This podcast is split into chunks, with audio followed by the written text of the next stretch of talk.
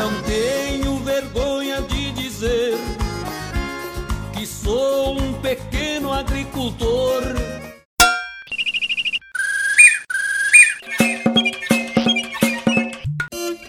Vozes camponesas. Semeando informações. Semeando informações. Informações. Informações.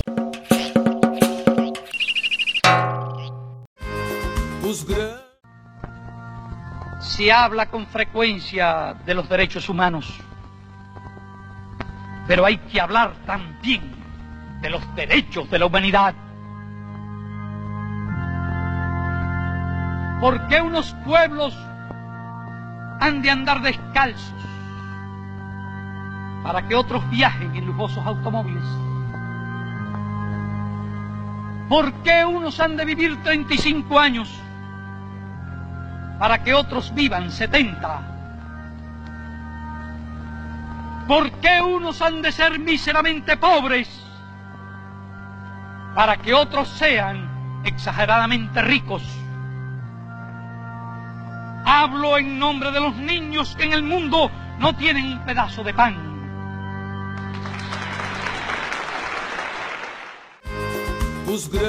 Olá, está no ar o programa Vozes Camponesas. Eu sou a Viviane, comunicadora do MPA e falo aqui de Seberi, Rio Grande do Sul. E neste boletim você vai ouvir análises e notícias sobre os últimos acontecimentos em Cuba, o país anti-imperialista.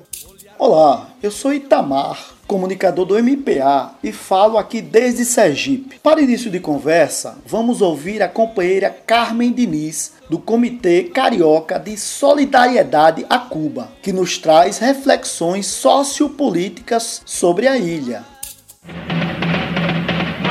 Cuba em pé e na luta. Mostrar primeiro como é que era Cuba antes da Revolução Cubana, que aconteceu em 1 de janeiro de 1959. Antes disso, havia uma ditadura em Cuba, de uma polícia muito repressiva e muito violenta. Pois bem, quando chega a Revolução, quando o povo toma o poder, porque não foi só Fidel e Che Guevara, e o Raul e outros mais, só que era uma espécie de um. se dizia que era um bordel dos norte-americanos, porque eles podiam entrar e sair de Cuba sem nem passaporte.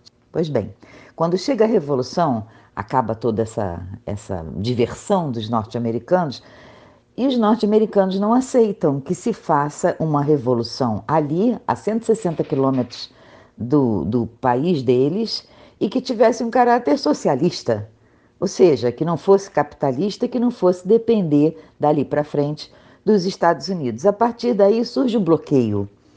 Um bloqueio que não deixa que Cuba comercialize com outros países. Não é só não poder comprar coisas norte-americanas e não vender coisas cubanas, mas é também não poder comprar de outros países, porque os Estados Unidos não permitem, os Estados Unidos não deixam, por exemplo, com esse bloqueio, que chegue petróleo. Sem petróleo um país não funciona que não chegue ventiladores agora na pandemia para poder tratar dos doentes da, da, do, da Covid. E aí Cuba tem que gastar muito mais dinheiro para comprar de longe, normalmente, quaisquer outros produtos. E tentam atualmente, o que se faz muito, são os golpes brandos, que se chama, né? Que é, é, é aquilo, é dar dinheiro para os mercenários, para os contra-cubanos, lá de dentro para que eles tentem derrubar esse governo, porque eles não aceitam. É isso que tem acontecido lá.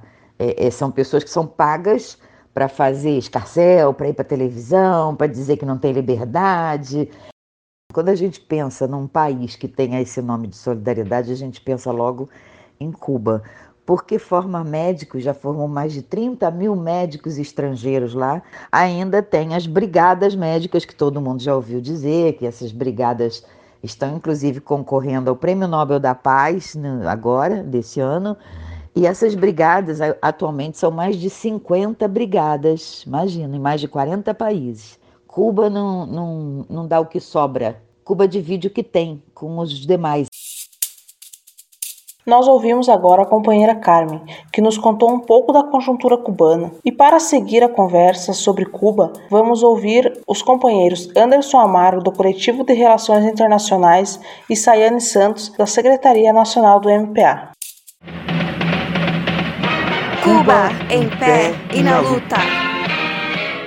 Você sabe o que está passando em Cuba? Com certeza você ouviu durante essa semana alguma notícia sobre a situação que está passando em Cuba. Mas você sabe que esse contexto não é de hoje? Vamos conversar um pouquinho sobre como nós do MPA estamos lendo os últimos acontecimentos em Cuba? Essa tentativa de ataque a Cuba faz parte de uma estratégia do imperialismo norte-americano. Cuba sempre foi explorada, primeiro pelos colonizadores e posterior pelos Estados Unidos, usurpando suas riquezas. Somente a partir de 1959, o povo cubano toma em suas mãos, através da Revolução, o protagonismo de seu destino. Foi a partir da Revolução Cubana que a terra foi devolvida ao povo, a partir de uma ampla reforma agrária, gerando uma revolta nos Estados Unidos, onde o mesmo tentou, por diversas vezes, aplicar uma contra-revolução. Em 1962, Cuba sofre um duro golpe, pois os Estados Unidos impôs o bloqueio econômico que busca impedir o desenvolvimento do país. Mesmo assim, isso não impediu que Cuba tornasse referência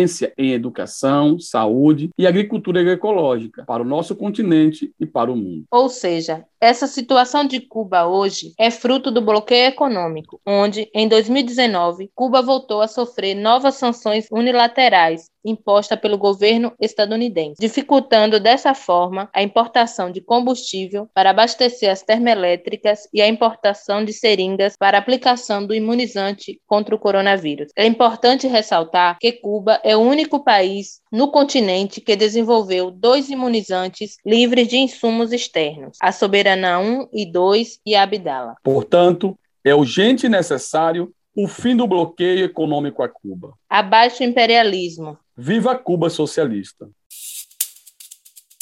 Após escutar os companheiros Anderson e Sayane, que trouxeram a visão do MPA sobre os últimos ataques a Cuba, vamos ouvir no próximo bloco uma análise de Humberto Palmeira, da Direção Nacional do MPA, sobre a soberania alimentar em Cuba. O governo de Cuba e o povo cubano, há mais de 60 anos, vem tentando construir um, a sua soberania e dentre as soberanias, o povo cubano vem construindo a soberania alimentar, que nada mais é do que garantir a produção de comida para alimentar o seu próprio povo. E que infelizmente isso vem sendo dificultado pelos Estados Unidos. Os Estados Unidos, que é um país vizinho a Cuba, dificulta há mais de 60 anos a partir de um bloqueio, fazendo com que Cuba não possa ter acesso a insumos agrícolas, a sementes, é a própria comida para alimentar seu povo. E Cuba se inspira, a soberania alimentar cubana se inspira numa frase de um poeta também cubano, que é o José Martí, que diz que um povo que não produz a sua própria comida é um povo escravo. Então Cuba vem construindo a sua soberania, vem de forma revolucionária produzindo alimentos saudáveis, onde o Estado e o governo incentivam para que as famílias camponesas possam seguir produzindo. O Estado e o governo garante a comercialização desses alimentos.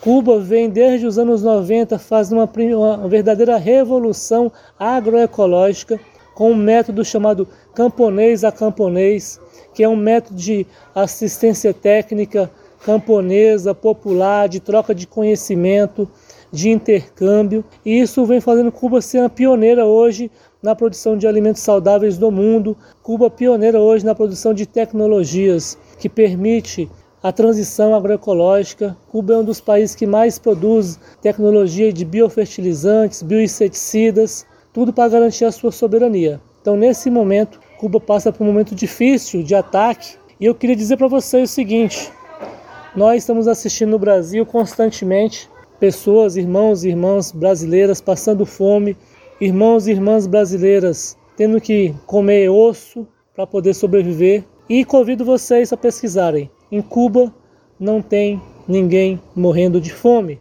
Então pedimos a todos que possam ficar em alerta, possam pesquisar para seguir dizendo não ao bloqueio a Cuba.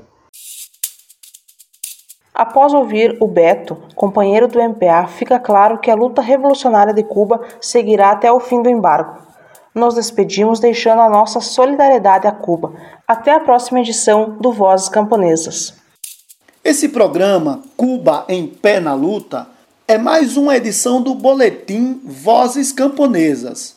Para ouvir os demais programas desse boletim, acesse o site do mpabrasil.com.br ou do Spotify e nas redes sociais do MPA. A gente fica por aqui. Até o próximo programa. Não tenho vergonha de dizer que sou um pequeno agricultor. Vozes Camponesas. Semeando informações. Semeando informações. Informações. Informações. informações.